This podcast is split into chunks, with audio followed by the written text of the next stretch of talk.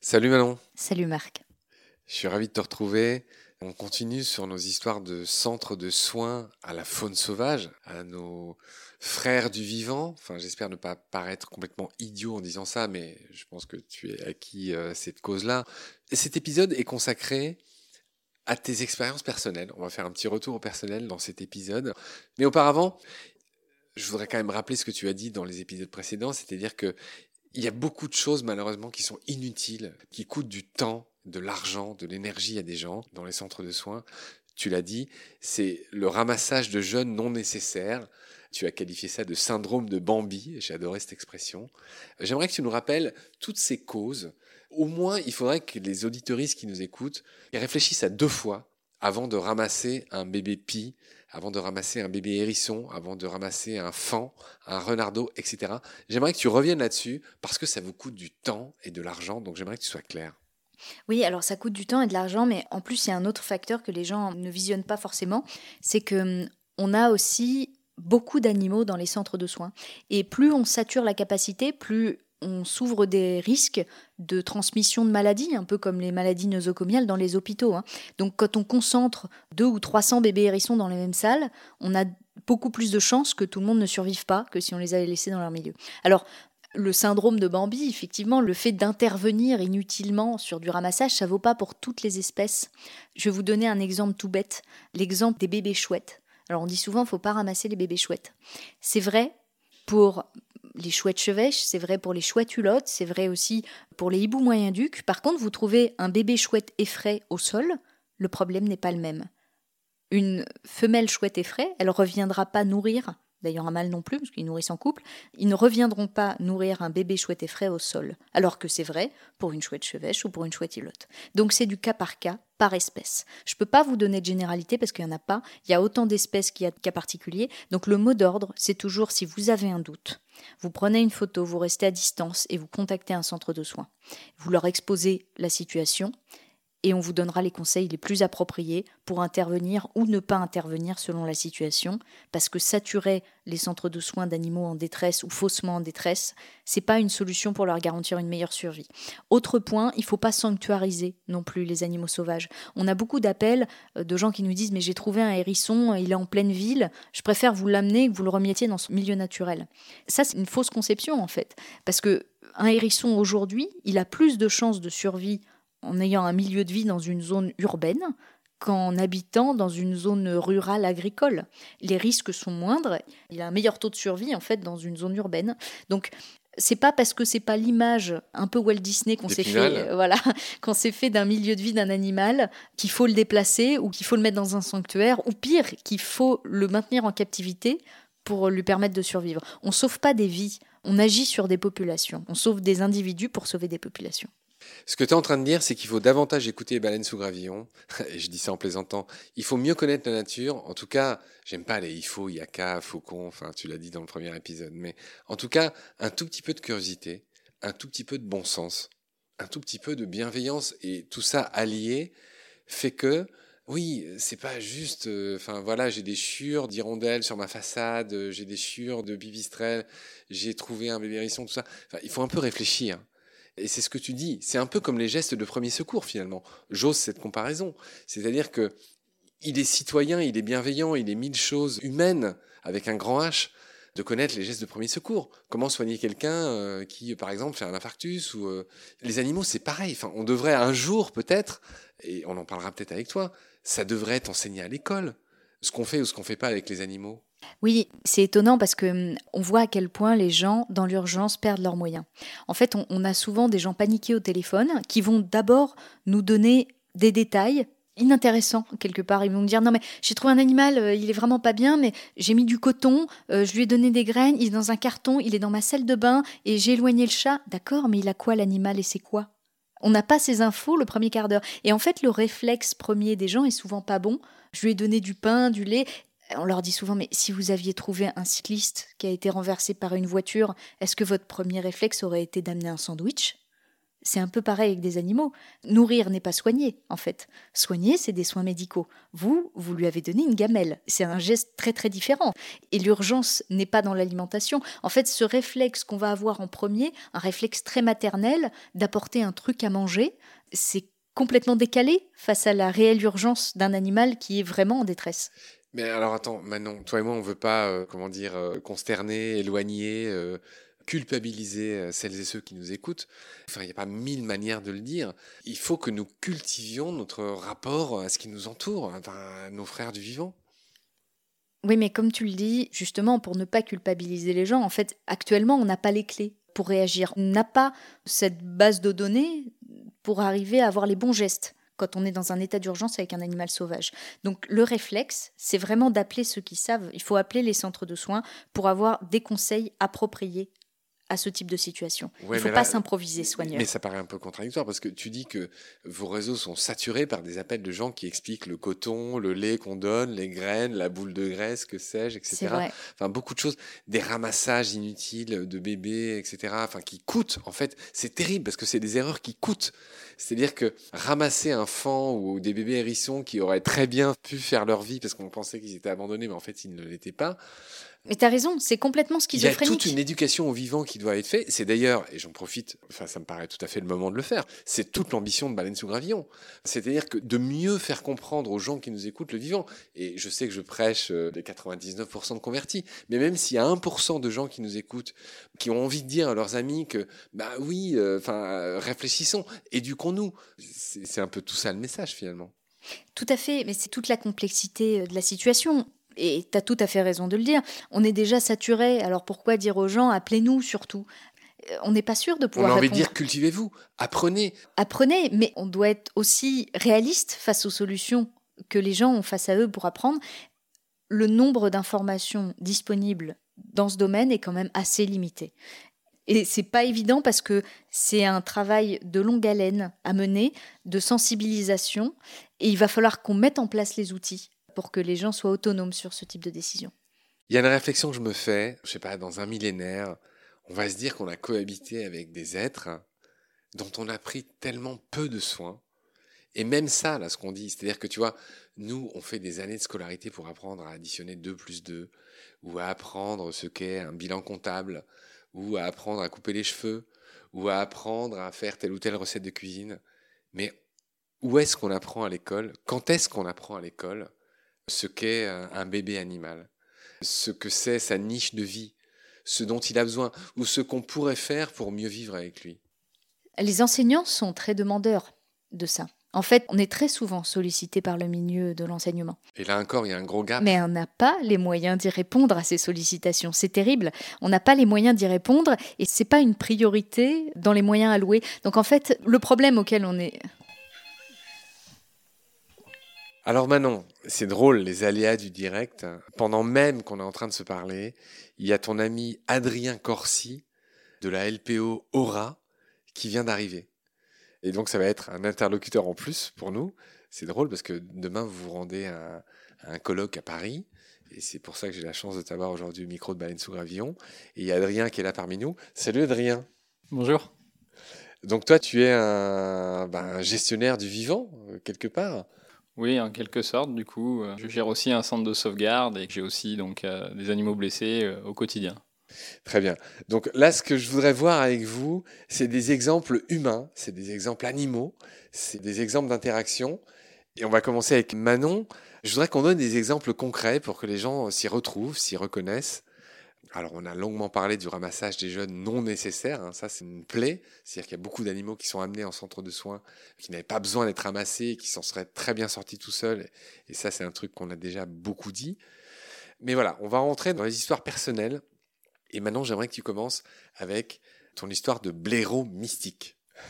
Oui, alors, c'est probablement l'histoire qui m'a le plus traumatisée en fait dans mon expérience en centre de soins. C'est pour donner un petit peu une échelle de ce que peut être euh, l'intervention. Alors c'est peut-être un exemple un petit peu excessif, mais ceci étant, c'est vraiment arrivé. On a été contacté par une vétérinaire quand je travaillais au centre de soins de la LPO à Audange, et cette véto, elle m'a signalé des animaux qui avaient été mis dans des sacs plastiques à l'intérieur d'un frigo. Elle avait été hum, contactée par la gendarmerie et quand elle est arrivée, elle, m'a dit les, animaux sont vivants, mais ils sont dans des états lamentables, je peux que les euthanasier. Elle me dit ils sont, on dirait qu'ils sont décomposés vivants dans des sacs plastiques et notamment il y avait un blaireau. Et en fait, on a pu prendre contact avec la propriétaire de cet appartement qui nous a expliqué, alors c'était quelqu'un qui souffrait d'antécédents psychiatriques visiblement, et elle nous a expliqué en fait qu'il y avait euh, des sortes d'araignées blanches qui représentaient les diables, qui étaient dans pas mal d'animaux qu'elle a trouvés au bord de la route, notamment un blaireau. Et pour essayer de le protéger de cette araignée blanche, elle l'a enfermé dans un, un frigo, dans un sac plastique. Et les animaux sont restés là des jours et des jours dans le frigo, dans le sac plastique. Il n'y avait pas qu'un blaireau, il y avait un chien aussi, il y avait plusieurs oiseaux, des animaux dans des états qui étaient absolument incroyables et inimaginables. Ces animaux, le jour même, ils seraient arrivés au centre de soins, on les aurait tous sauvés. Ils étaient dans des états qui justifiaient une prise en charge médicale dans un centre, mais qui permettaient de les relâcher ensuite dans la nature. Mais au lieu de ça, parce qu'il y a quelqu'un qui a souhaité bien faire, mais avec un contexte psychiatrique très compliqué, on s'est retrouvé avec des animaux torturés, quelque part, c'est ça la réalité, torturés, et dans une décomposition lente. Et en fait, là, on se rend compte à quel point l'être humain bien intentionné n'est pas toujours un bon protecteur de la nature. Alors, on va vite enchaîner sur un deuxième exemple moins mystico-bizarroïde. Euh, tu m'as parlé du phoque You, qui a un nom absolument merveilleux. Je le répète, phoque You en Gironde, une autre expérience notoire? Alors le Fuck You, il a été nommé comme ça par des surfeurs. En fait, il est arrivé là suite à des tempêtes. C'était un très jeune phoque gris. Il est arrivé sur les côtes de Gironde avec des événements climatiques. Et comme il était tout petit, il s'est naturellement rapproché de ce qui ressemblait à des phoques, c'est-à-dire des surfeurs sur des planches. Et il a été joué avec ces surfeurs, parce que c'était un très jeune phoque. Et les surfeurs, malheureusement, se sont rapprochés de lui ils ont eu hum, ce réflexe malheureux qu'ont beaucoup d'êtres humains d'essayer d'interagir avec les animaux sauvages et de les habituer à l'homme. Parce que c'était marrant de jouer avec et parce qu'ils ont pu le nourrir un peu, etc. Et donc, il s'est passé ce qu'on appelle un phénomène d'imprégnation. C'est Conrad Lorenz qui a défini l'imprégnation. C'est euh, une identification de l'animal à une autre espèce que la sienne. Et cette identification, elle est irréversible. Et en fait, le fait que hum, ce phoque soit habitué à voir des surfeurs, qu'il soit habitué à les côtoyer, il en avait plus peur. Malheureusement, un phoque s'agrandit. Et quand ça grandit, ça peut faire jusqu'à 250 kilos, avec une mâchoire extrêmement puissante, et ça devient dangereux. Et l'interaction avec l'homme, elle s'est très vite mal passée. Pour jouer, il a entraîné des surfeurs par le fond, en fait, euh, pour jouer avec eux dans l'eau, sauf qu'un surfeur qui est entraîné dans l'eau, il se noie, peut pas respirer. Donc, il y a eu malheureusement quelques exemples, heureusement qui ne sont pas terminés de manière dramatique, mais pour le phoque, ça a été un peu la dernière chance. Il a été capturé et il a été envoyé au centre Océanopolis à Brest, où il a été mis en contact avec d'autres phoques et à l'issue de cette période de cohabitation avec d'autres animaux de son espèce, il a été relâché au large de la côte bretonne dans des colonies de phoques existantes. On espérait tous qu'il reste avec d'autres phoques et il puisse vivre avec eux et arrêter d'interagir avec l'homme. Malheureusement, il a mis quelques jours seulement à revenir sur les côtes de Gironde, et de là, il a disparu. On suppose qu'il a été abattu parce que il était dangereux pour l'homme, et il était dangereux pour l'homme parce qu'il était imprégné de l'homme. Cette notion d'imprégnation, elle est fondamentale et c'est vraiment ce qu'on essaye d'éviter dans les centres de soins. Alors Adrien, on a la chance de t'avoir avec nous. Je précise que c'est drôle. Enfin, tu rejoins Manon, euh, qui, encore une fois, vous rendez à une conférence euh, demain euh, sur la protection animale. Et toi, tu es un type dont j'ai déjà entendu parler. C'est drôle, tu me tombes, mais vraiment tout cru dans le bec. Tu es ce mec qui a inventé des prothèses pour notamment des rapaces. J'ai vu circuler des articles sur ce que tu faisais. Est-ce que tu peux détailler un peu ces interactions que tu as eues avec des animaux blessés? Oui, depuis 2017, donc on a essayé de mettre ça en place puisque face à certaines blessures, on s'est rendu compte qu'on n'avait pas d'outils vraiment adaptés, d'outils de soins professionnels, puisque bah il n'y a pas vraiment de marché euh, pour la faune sauvage. C'est terrible ce que tu dis, je me permets de t'interrompre. Marché. Enfin, tu vois, on est dans cette logique de argent, marché, rentable, pas rentable. Bah oui, on le voit de toute façon avec les médicaments, il y a des médicaments qui marchent et qui sont enlevés du marché parce qu'ils sont plus rentables, parce qu'ils rapportent plus rien. Sauf que bah là, c'est un peu la même idée, sauf que personne s'engouffre dedans. Et donc là, en voyant, moi qui effectivement, comme Manon aime bien le définir, euh, je suis un peu geek euh, technologie, j'ai voulu mettre ça en place en voyant euh, une vidéo, c'était d'un pigargue à, tête blanche, l'aigle américain, qui avait bénéficié d'une prothèse faite en 3D, avec bon, beaucoup d'interventions chirurgicales, etc. Et je me suis dit, bah, pourquoi pas essayer de mettre en place des choses que moi, dans mon centre, de ce qu'on m'avait appris. Quel est ton centre? C'est le centre de la LPO Aura de Clermont-Ferrand. Et donc du coup, ben, pendant des années, quand on avait certaines blessures, on prenait les abaisse-langues, euh, espèce de bout de bois euh, que le médecin nous mettait euh, au fond de la gorge. J'utilisais ça pour faire des espèces d'attelles. Prenez en sandwich, par exemple, la main de l'oiseau, le bout de l'aile. Sauf que c'est pas forcément toujours très pratique, toujours efficace. Et c'est là où ben, on a commencé à réfléchir à des outils. Donc on s'est d'abord positionné sur plutôt tout ce qui va être attelle, orthèse, donc vraiment des outils adaptés à la morphologie des oiseaux, que ce soit une famille entière ou euh, des espèces en particulier. Et puis on essaye en parallèle des orthèses aussi de se positionner un peu sur les prothèses, donc du coup pour remplacer vraiment un membre manquant.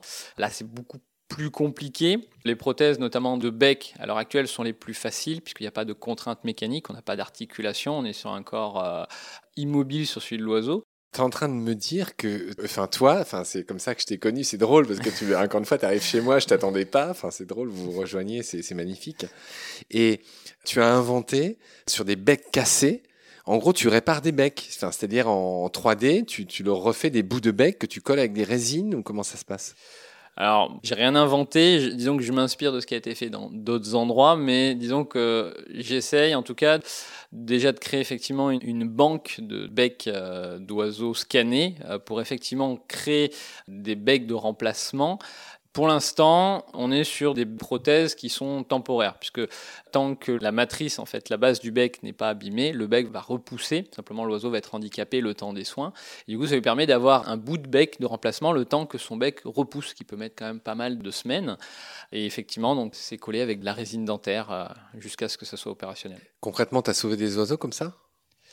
On n'a pas eu beaucoup euh, de cas de prothèses à, poser. On n'a été que sur des essais. Pour l'instant, on est surtout euh, sur des orthèses qui, elles, nous ont vraiment euh, été utiles. Qu'est-ce que tu appelles orthèse? Les orthèses, comme nous, quand on a un plâtre ou une attelle, si on veut appeler ça plus simplement.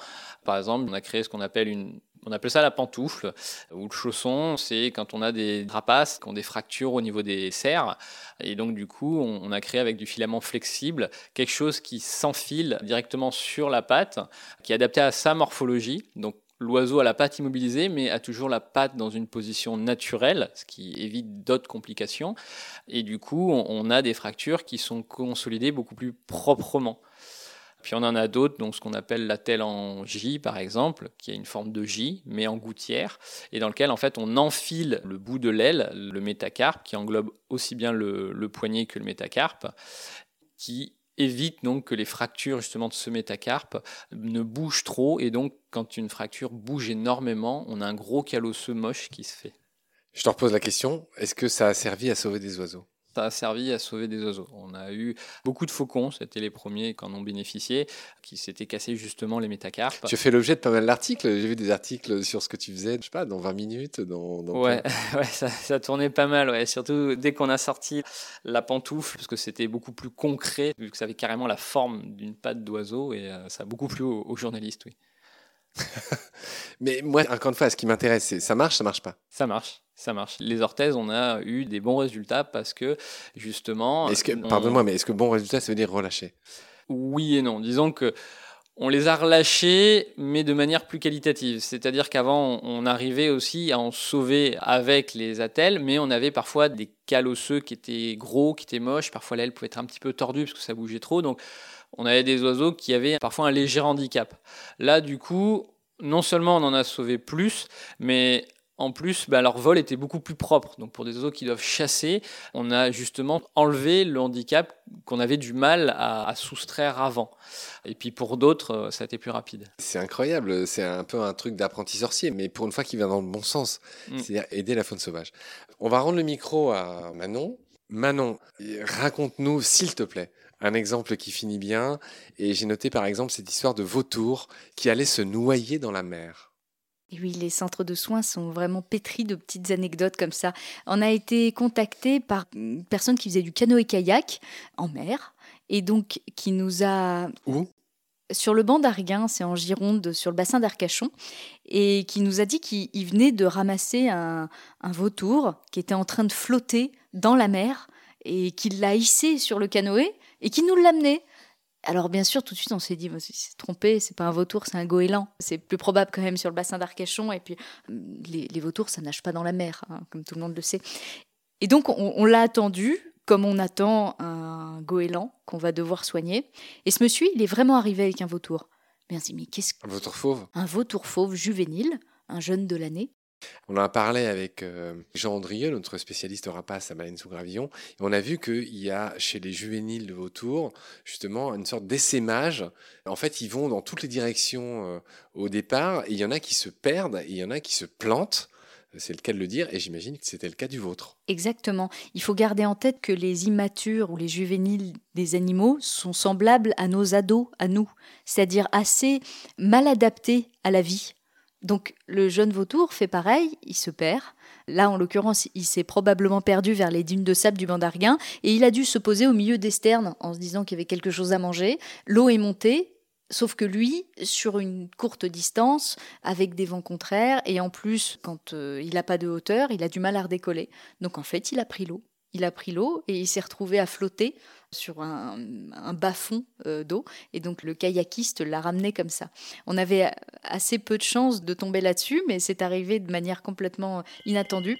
Et donc ce vautour, il a pu être pris en charge et relâché dans les Pyrénées qui est son milieu naturel. C'est merveilleux. Mais attends, mais Manon, mais c'est une histoire qui finit bien.